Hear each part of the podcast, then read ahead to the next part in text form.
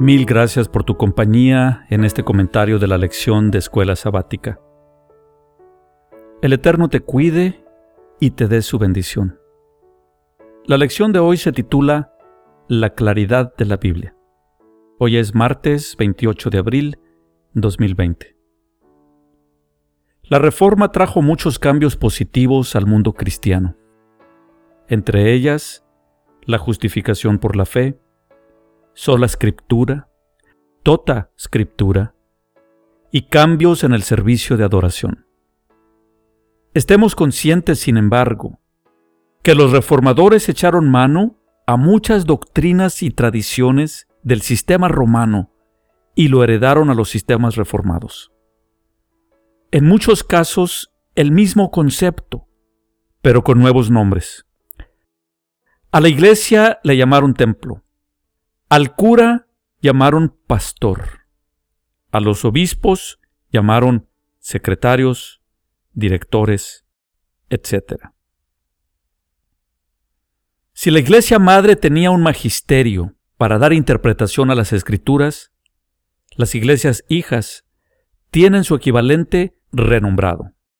Algún instituto de teología, compuesto de teólogos con doctorados quienes se encargan de poner en claro la interpretación correcta y oficial.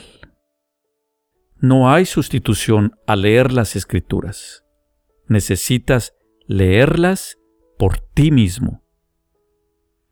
Sus verdades contenidas cobran vida y propósito cuando las lees por ti mismo.